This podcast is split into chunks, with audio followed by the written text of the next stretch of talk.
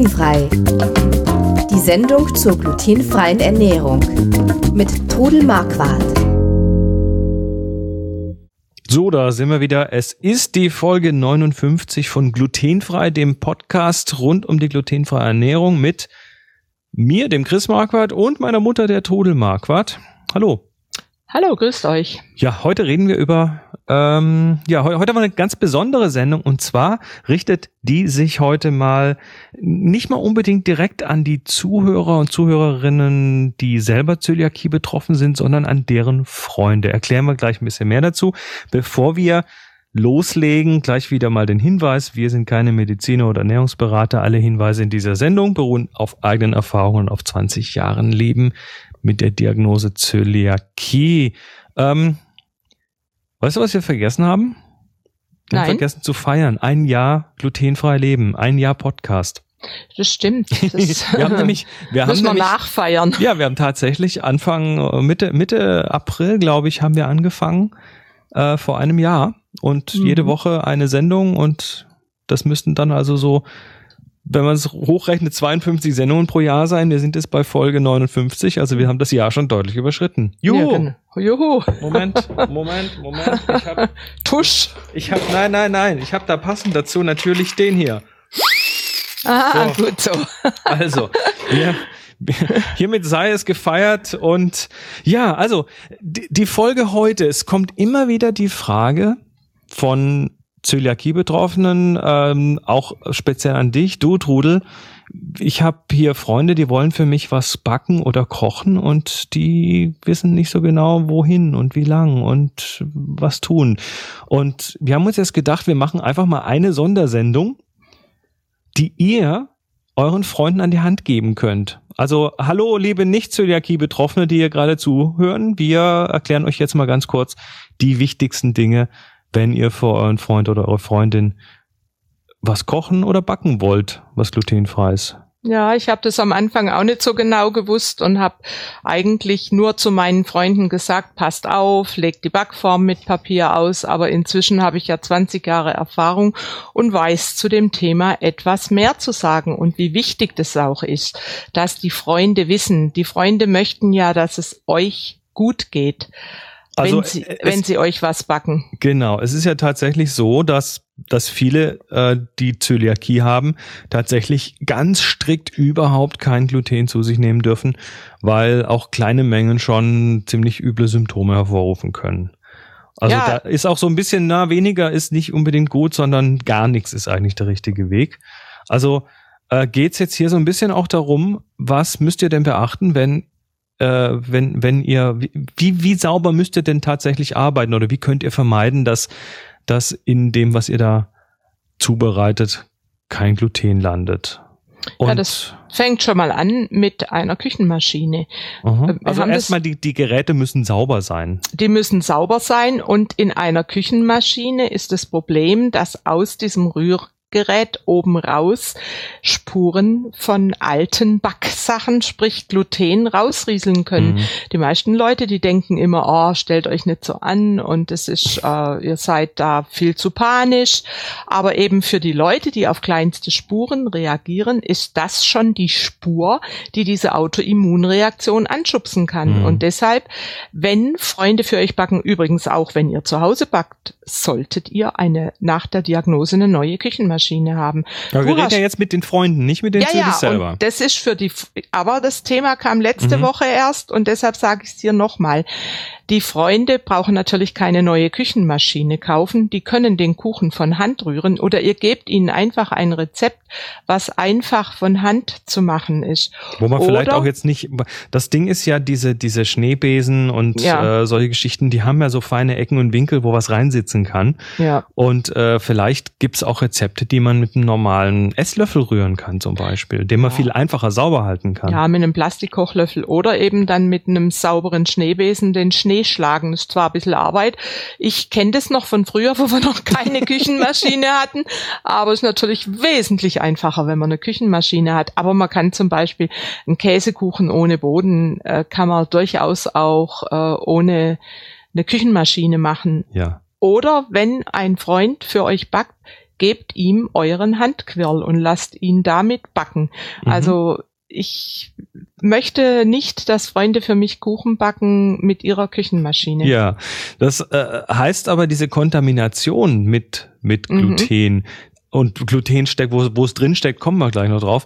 Die ähm, passiert natürlich auch über andere Sachen, wo wo wo wo Mehl und solche Sachen in kleine Ritzen reinsitzen können. Zum Beispiel, ähm, wenn man jetzt mit einem Holzlöffel rührt Genau. oder auf einem Holzbrett zubereitet, weil Holzbretter haben ja die Eigenschaft, dass sie mit der Zeit Brillen bekommen durch Schneiden. Mhm. Und äh, überhaupt, das Holz ist eine poröse Oberfläche und da kann natürlich, oder da sitzt mit Sicherheit, sitzt da was drin. Ja, und wenn das eben alles beachtet ist, dann kann der Freund sich überlegen, was er backen möchte und er muss dann einfach wissen, der Freund oder die Freundin natürlich, weil meistens sind es die Frauen, die backen und äh, die muss halt auch wissen, was ihr dürft und was nicht. Also ich, ich muss jetzt mal für die Männer eine Lanze brechen. Ich Mach backe auch gern.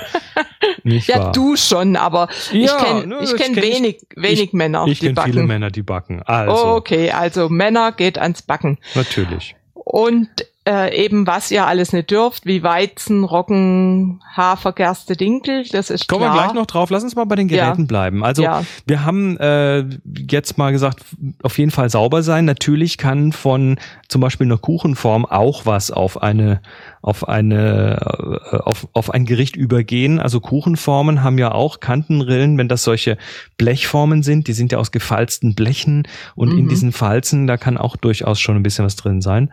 Also die zum einen natürlich extrem gründlich reinigen, also sauber, richtig sauber schrubben und ähm, Mit das habe ich dann von dir Backpapier gelernt. Backpapier. Also Mit Backpapier Backpapier auslegen. auslegen, das quasi zwischen dem Teig, dem glutenfreien Teig und der, der Form überhaupt nichts stecken kann.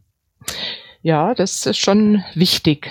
So, jetzt kommen wir aber mal dazu. Jetzt müssen wir erstmal natürlich das, das, die glutenfreie Mahlzeit zubereiten oder den, das glutenfreie Backwerk zubereiten. Ähm, Rezepte dafür gibt's eine ganze Menge. Also wir weisen da natürlich auf unsere eigene Website hin, glutenfrei-kochen.de. Da gibt's, äh, wie viel sind es jetzt? Beinahe 1000 Rezepte mittlerweile.